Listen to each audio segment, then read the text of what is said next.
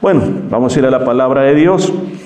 Este día eh, estamos cerrando el último culto de, de, oración del año y va a haber un compartimiento ahí al final. Yo quiero decirle, hermanos, de que, de que ustedes que han estado aquí durante el año son los guerreros, son los comandos, son los que van al frente. Muchos de ustedes no han faltado, han estado la mayoría la mayoría de los miércoles y la verdad las cosas que es un privilegio estar orando por las diferentes situaciones.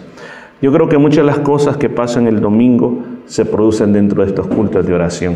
Así que yo le invito a que el próximo año no merme, no cese esa oportunidad de estarse congregando los miércoles, sacar ese tiempo, de que yo sé que quizás no todos pueden estar todos los miércoles, pero ojalá que su deseo sea estar todos los miércoles. Y como decía el otro día, por lo menos aunque sea una vez al mes, póngase ese, ese, ese como desafío, decir, Señor, no quiero faltar, quiero tener ese tiempo de oración congregacional.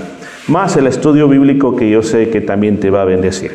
Bueno, vamos al estudio bíblico de este día. Recuerde por qué estamos hablando del libro de los Hechos. Es que cuando nosotros perdemos nuestro camino, qué bueno es volver a las raíces. ¿No cree que es muy lindo volver a las raíces? Ver de dónde viene uno, ver de dónde procede. Cuando uno quiere entender la vida de una iglesia, pues tendríamos que volver a las raíces, ver cómo comenzó. Y el libro de los Hechos se trata de eso, volver a las raíces, volver, mirar cómo la iglesia comenzó. Si algo que tenemos que imitar es esta iglesia del siglo primero.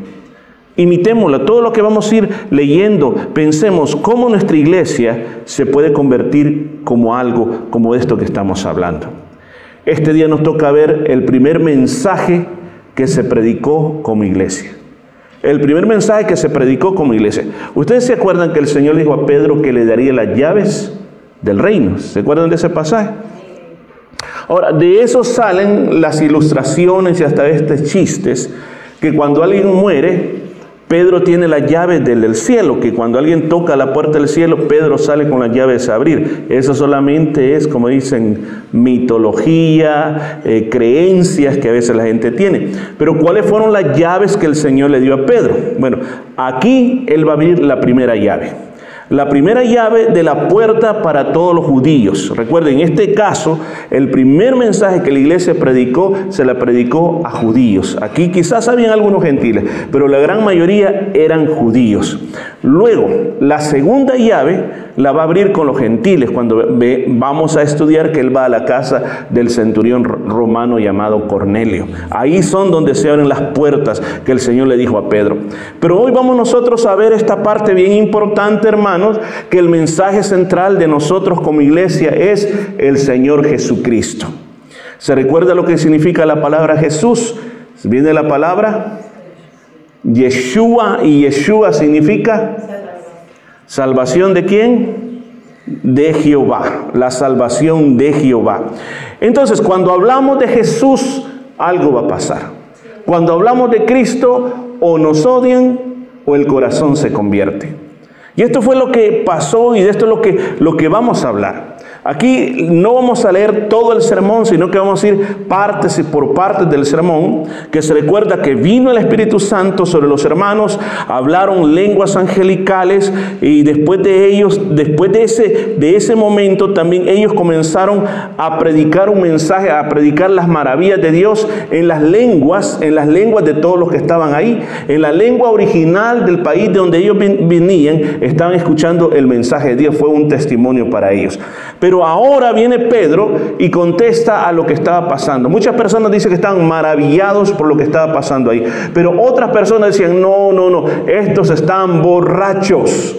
Estos están borrachos, esto, esto es algo que, que, no es bueno lo que están haciendo. Bueno, el discurso de Pedro es para aclararle a la gente, a aquellos críticos que están alrededor de ellos, que los están viendo y le están diciendo, estos son un montón de borrachos. Entonces Pedro va a predicar este mensaje para aclararle a la gente que no están borrachos. Él va a aclararle a la gente que lo que dice la palabra de Dios, que lo que está pasando ahí está en la palabra de Dios. Le va a aclarar a la gente quién es el que está detrás de todo lo que está pasando ahí, quién es el que está produciendo ese fuego en ese lugar. Y también al final Él va a hacer un llamado de arrepentimiento. ¿Para qué? Para dar una oportunidad de que ellos cambien esa manera de pensar y se vuelvan a Dios. Entonces Él comienza diciendo en el versículo 15, leo esta versión, dice, porque estos no están borrachos como vosotros pensáis, siendo apenas la hora tercera del día. Los judíos no contaban las horas igual que nosotros. Nosotros después de las 12 de la noche comenzamos una de la madrugada, dos de la madrugada, tres de la madrugada. Ellos no. Ellos contaban en secciones de, de, 12 horas. Por ejemplo, la hora primera para ellos era las 6 de la mañana. 6 de la mañana comenzaba el día. Entonces, la hora tercera era las 9 de la mañana.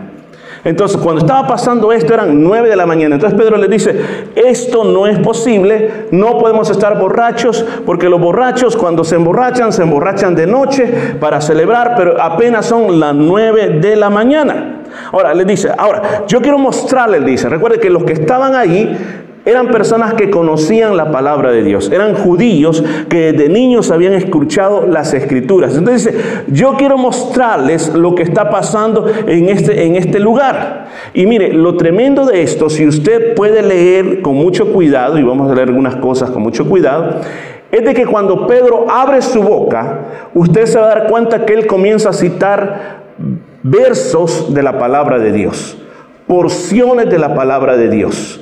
O sea, algo que el Espíritu Santo lo había prometido, y el Señor lo dijo en Lucas 12, 12, dice, porque el Espíritu Santo os enseñará en la misma hora lo que debáis decir. Ahora, él en ese momento no tenía una Biblia como nosotros tenemos aquí una Biblia, sino que él comenzó a hablar y las palabras de los profetas comenzaron a salir de su boca. Miren hermanos, por esto es tan importante que uno lea la Biblia. Hay personas que dicen, yo no necesito leer la Biblia porque el Señor dice, abre tu boca y yo la llenaré. Ahora, que está mal la interpretación, porque cuando se dice ese verso de la Biblia, está hablando de provisión, que el Señor no está diciendo, yo te voy a dar todo lo que necesitas, solo abre tu boca que voy a llenar tu boca del alimento que necesitas, cuando habla específicamente en esa porción bíblica.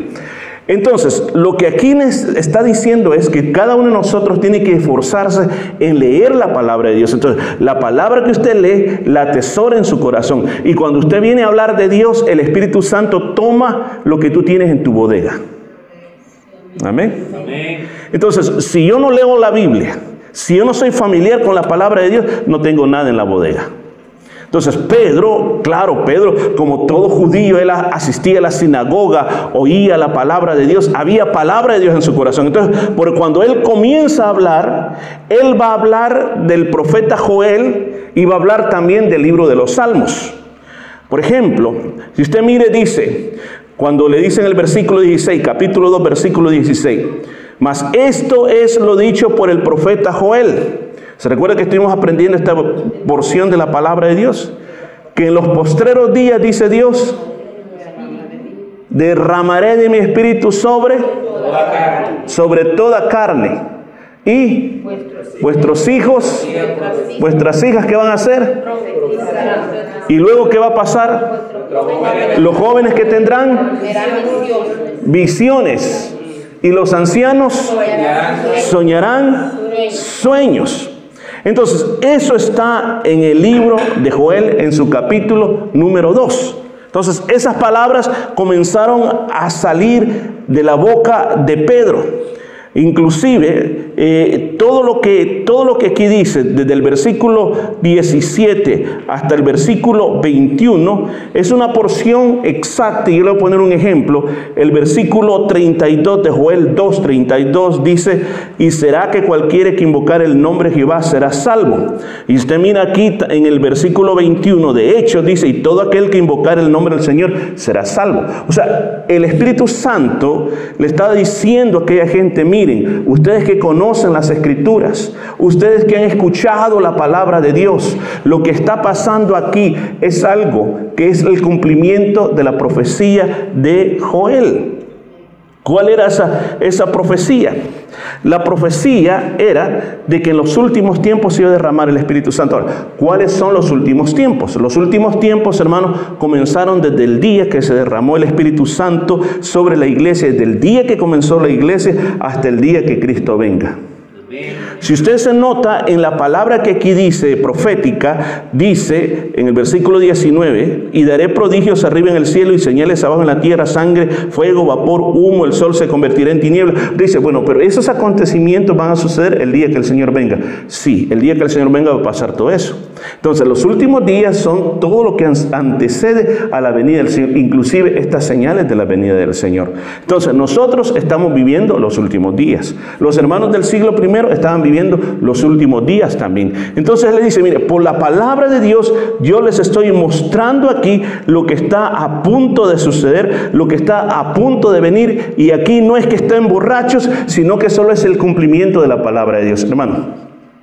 Una de las cosas que uno tiene que crecer es en leer la palabra de Dios, interpretarla en su corazón y tener valores en su vida sobre lo que está pasando alrededor de nosotros. Hay cosas que yo te las voy a enseñar.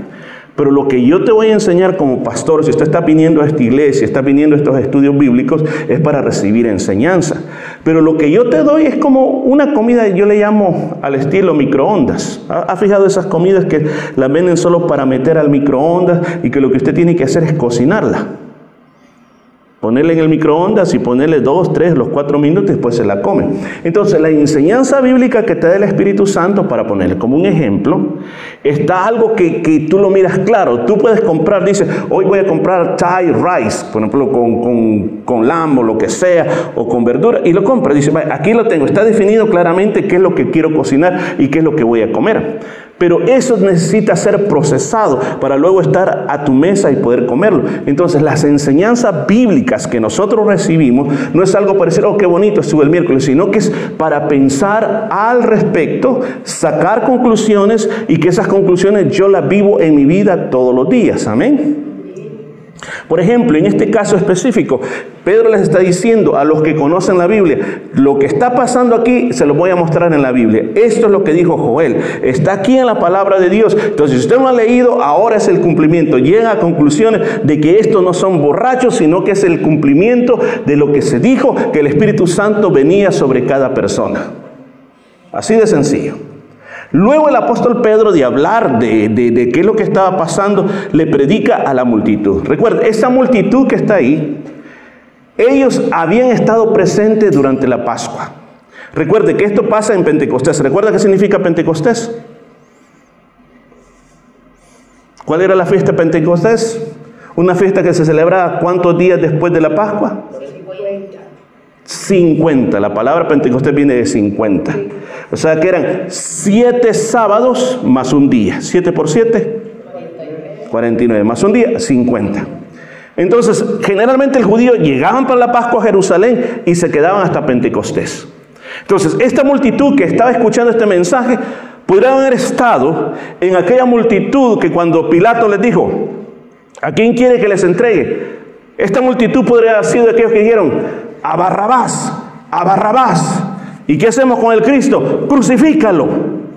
Esta multitud podría haber sido muchas de esas mismas personas. Y ahora Pedro tiene la oportunidad de la vindicación, la oportunidad de confrontarlos, la oportunidad de traerlos delante de la justicia de Dios. ¿Qué es lo que le dice a ellos?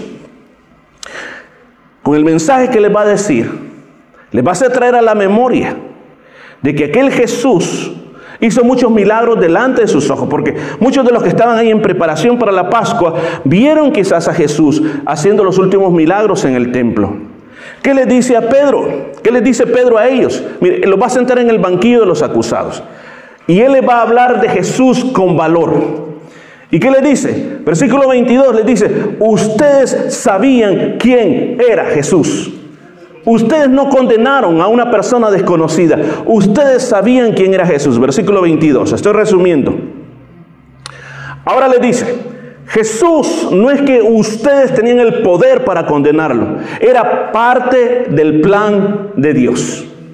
Eso es lo que les dice en el, en el, versículo 23. Jesús se dejó hacer todo eso porque era parte del plan de Dios. Pero ustedes lo arrestaron, lo arrestaron, y lo mataron. Y Pedro dice claramente, ustedes lo, se lo entregaron a los gentiles, a los romanos. ¿Para qué? Para que los romanos lo crucificaran. ¿Quién se lo está diciendo? Pedro. ¿A quiénes? A los judíos en su propia cara. Versículo 24 les dice, la muerte no pudo retenerlo.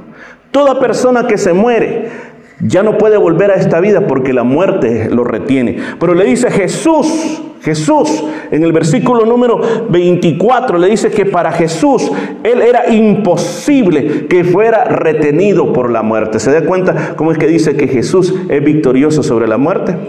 Ahora, ¿qué me quiere decir esto a mí? ¿Por qué existe la resurrección? Si Jesús venció la muerte, entonces yo que creo en Jesús también puedo ser resucitado, así como Jesús resucitó. Si Jesús estuviera sepultado, si los huesos de Jesús estuvieran en algún lugar, en algún usuario allá en Jerusalén, entonces usted y yo no tenemos ninguna esperanza que aferrarnos. Pero como Jesús está vivo, como Jesús resucitó, entonces tenemos una esperanza muy grande cada uno de nosotros. También, escúcheme bien, le recuerda, ahora nuevamente el Espíritu Santo viene sobre Pedro y le dice, ahora recuerdo lo que dijo David. Ustedes que se dicen hijos de David, descendientes de David, veamos lo que David dijo. Y él cita el Salmo 16, versículo 8 al versículo 11. A Jehová he puesto siempre delante de mí, porque está a mi diestra, no será conmovido. Por tanto, mi corazón se alegra y se goza mi gloria. También mi carne reposará segura, porque no dejará mi alma en el infierno, ni permitirás que tu santo vea corrupción. Me mostrarás la senda de la vida. Plenitud de gozo hay en tu presencia, delicias en tu diestra para siempre. ¿Quién está escribiendo esto? El rey David.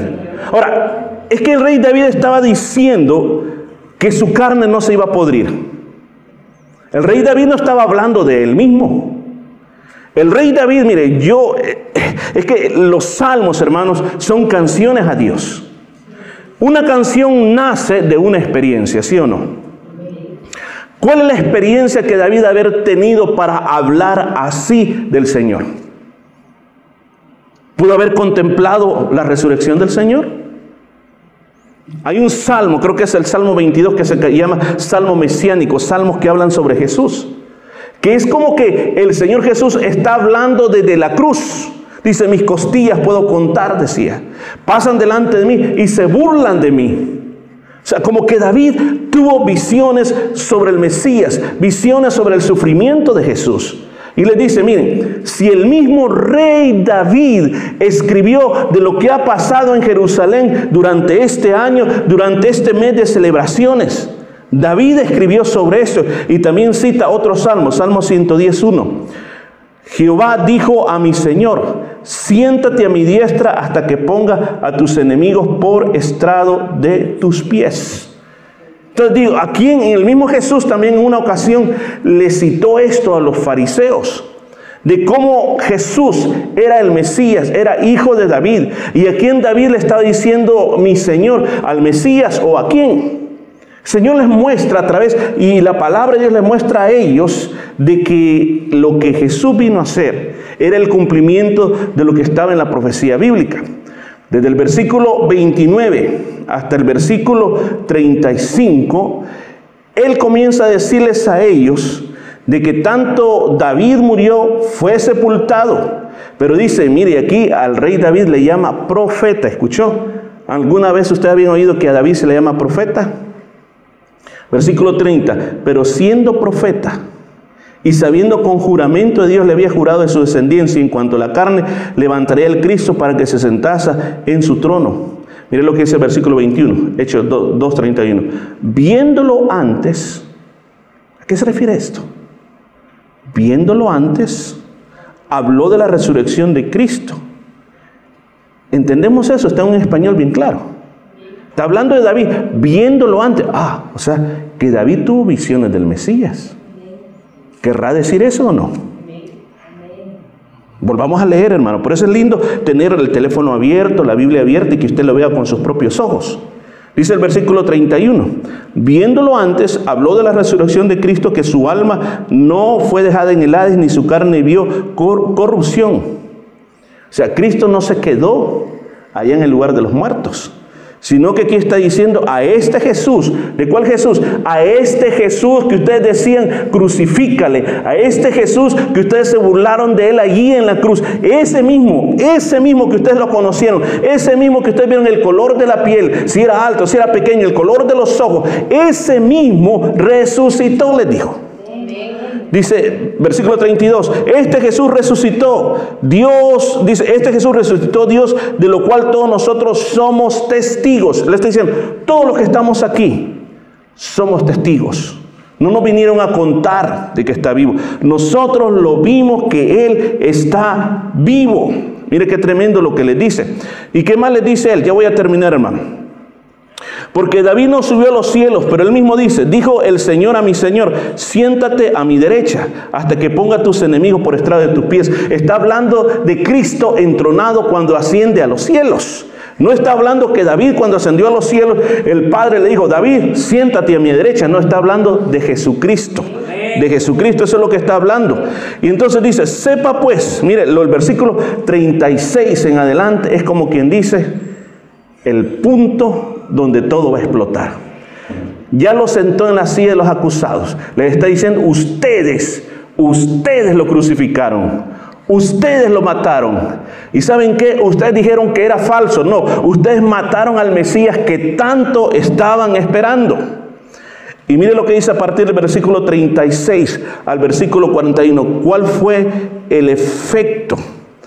Dice versículo 36, sepa pues ciertísimamente toda la casa de Israel que este Jesús, a quien vosotros crucificaste, se escuchó, este Jesús, ese Yeshua, que ustedes, ustedes mismos lo crucificaron, Dios le ha hecho Señor y Cristo.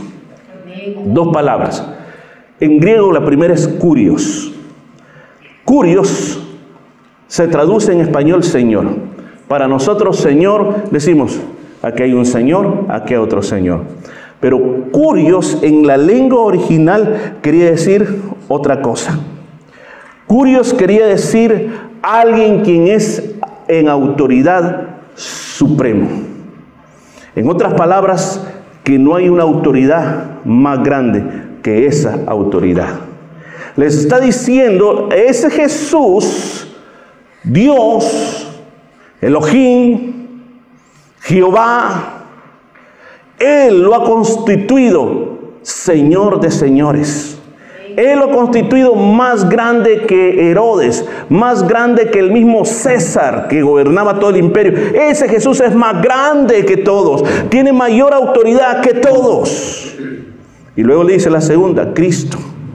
Recuerda que la palabra Cristo quiere decir Mesías quiere decir el ungido. Los judíos toda la vida habían deseado conocer al Mesías. Generaciones venían, generaciones pasaban, decían, queremos ver al Mesías. Y les dice Pedro, ese que ustedes mataron era el Mesías. Hasta hoy en día en Israel siguen esperando el Mesías.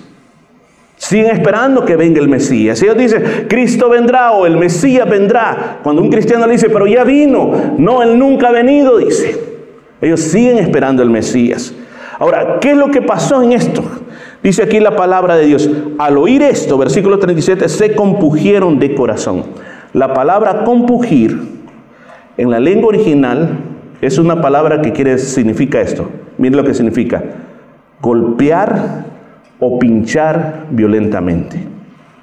Ellos cuando oyeron el mensaje de Pedro, sintieron como que una espada les traspasó el corazón.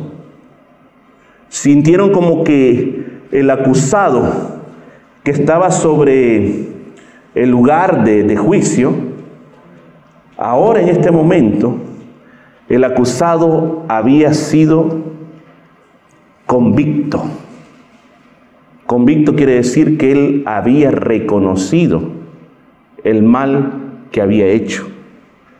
Entonces dice que en ese momento, dice, se compugieron de corazón y dijeron a Pedro y a los otros apóstoles, varones hermanos, ¿qué haremos?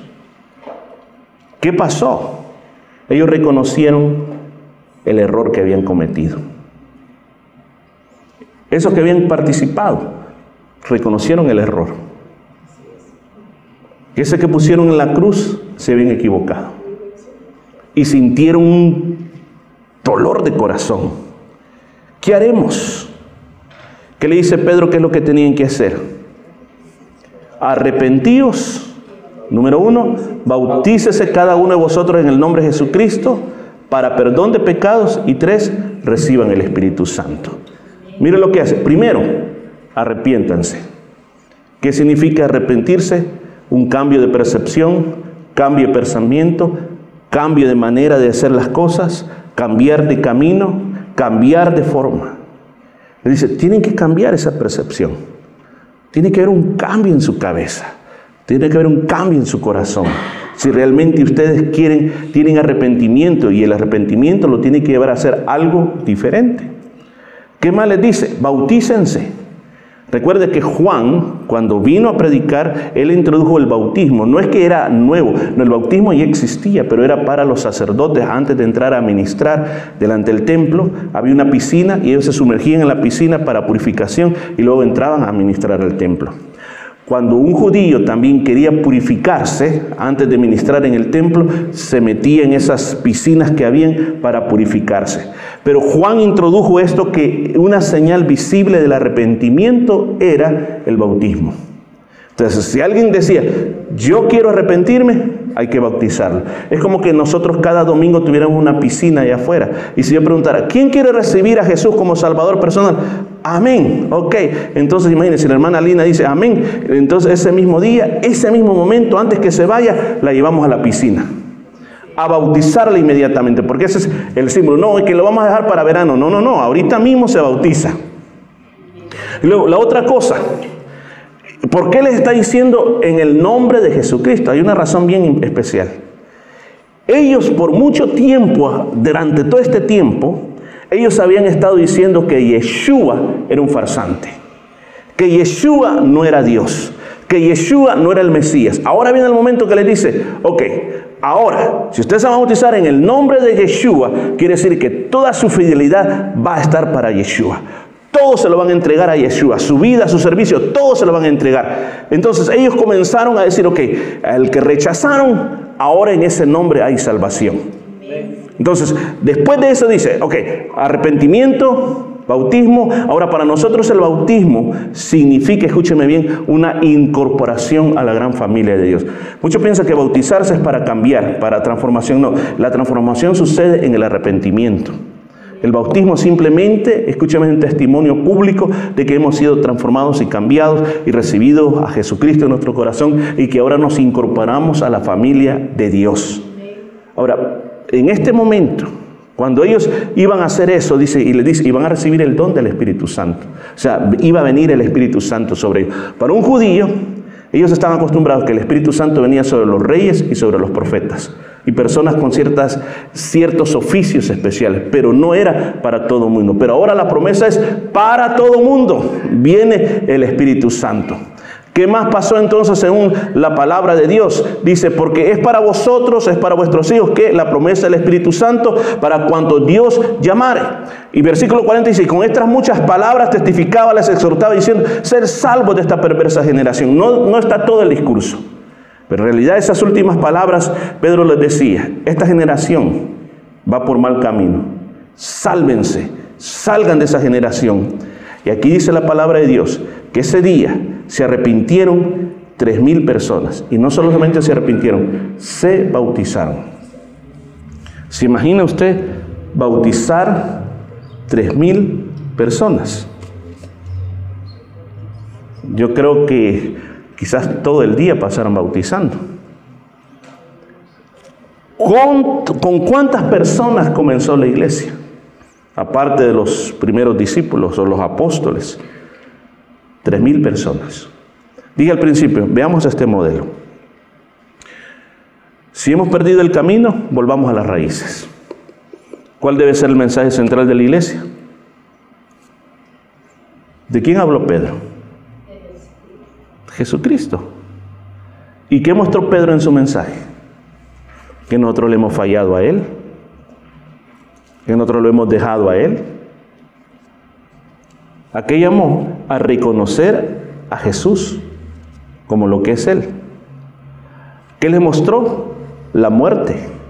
Una muerte que no se merecía. ¿Qué le mostró? Que resucitó. ¿Qué más le mostró? ¿Qué es lo que tenían que hacer para ponerse en cuentas con Dios? ¿Cuál debe ser el mensaje de la iglesia en este tiempo? Exactamente lo mismo. ¿Qué tenemos que presentarle? A Jesús. Amén. Amén. Al mundo tenemos que presentarle a Jesús. ¿De qué tipo es Jesús? Del Jesús que murió en la cruz, pero que también perdona. Hay que hablar de arrepentimiento. Hay que hablar de, ese cambio de vida. Hay que hablar de recibir el don del Espíritu Santo. La iglesia no tiene que parar de hablar de Jesús. Hay dos efectos cuando hablamos de Jesús. Cuando una persona no conoce a Jesús, esa plática es una plática incómoda. Para nosotros hablar de Jesús es un gozo, pero para la otra persona es incómodo. Háblele de carros, de comida, de deporte, podemos tener una buena plática, pero háblele de Jesús, va a haber un problema. ¿Pero por qué razón? Porque ese nombre tiene poder. Y nadie puede quedarse quieto cuando se habla de Jesús. El príncipe de los predicadores, Charles Spurgeon, tenía un colegio de predicadores y lo mandó a la calle a predicar. Y dijo, yo no puedo tenerlos a todos aquí porque ustedes saben, no tengo tanto dinero y aquí en este colegio bíblico nadie paga. Al contrario, yo les doy todo lo que necesitan, libros, comida, hasta que ustedes salgan graduados como pastores. Así que tengo que seleccionar quiénes se van a quedar. Y los mandó a predicar. Cuando regresó el grupo le dijo al primero, hermano, ¿qué pasó cuando predicaste? Pues a mí me pegaron. Ok, ¿y usted, hermano, qué pasó? Pues a mí se enojaron conmigo, muy bien. ¿Y usted qué pasó? No, a mí no me dijeron nada. Ok, ¿y usted qué pasó? No, las personas se pusieron a reír. Ah, ok, ¿y usted qué pasó? Recibieron a Jesús. Muy bien, dijo. Yo necesito, dijo, a esta persona, a esta persona, y ustedes dos que no pasó nada, váyanse para su casa. Pero le digo, pero ¿por, qué? Es que cuando el verdadero mensaje de Jesús se predica, o se convierten o se enojan. Simplemente, o se convierten o se enojan.